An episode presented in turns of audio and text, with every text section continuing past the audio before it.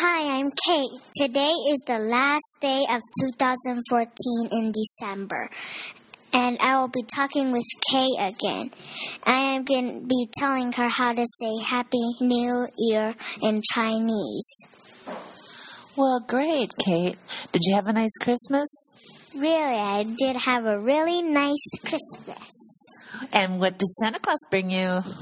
Santa Claus bring me Play-Doh Plus. It's a softer Play-Doh, and he gave me a butterfly pillow. He gave me my friend gave me a board game, and I I had Shopkins. What are Shopkins?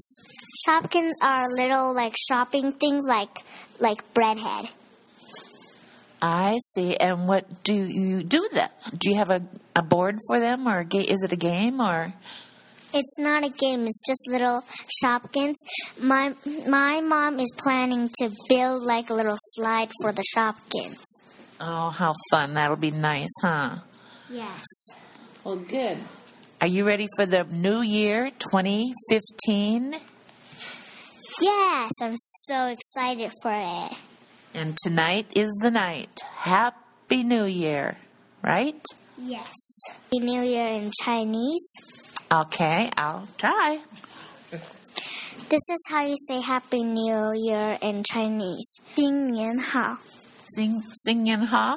Yes. Wonderful. Let's do it together. Uh-huh. Sing and ha. What's your resolution for New Year? Oh gosh, let's see. Maybe I will give up a little bit of chocolate because I like chocolate. And what are you going to give up? What's your resolution? I want to swim better. Okay. Any anything more? Do you want to eat better? Yes. And I want to dance better. Okay. Okay, that's a good one. Those are good resolutions, Kate. And I know you'll I know you'll do that. You'll fix them. You'll make be good at it, right? Yes. Here's Tom, and he's the husband of Kay. Well, hi, Kate. How are you today? Hi, Tom. Happy New Year. Well, Happy New Year to you, too. And we'll, be, we'll all be saying Happy New Year at midnight tonight. Yeah. Do you know how to say New Year in Chinese? I don't. How, how do you say that? I would like to know. 新年, Singing? 新年好. Singing ha. Wonderful. Singing ha. Sing Lian Hao. Sing Lian I'll have to say that to people tonight. And they'll, Okay. Uh-huh. and they'll be impressed with me. That's wonderful. You wanna- What's your resolution?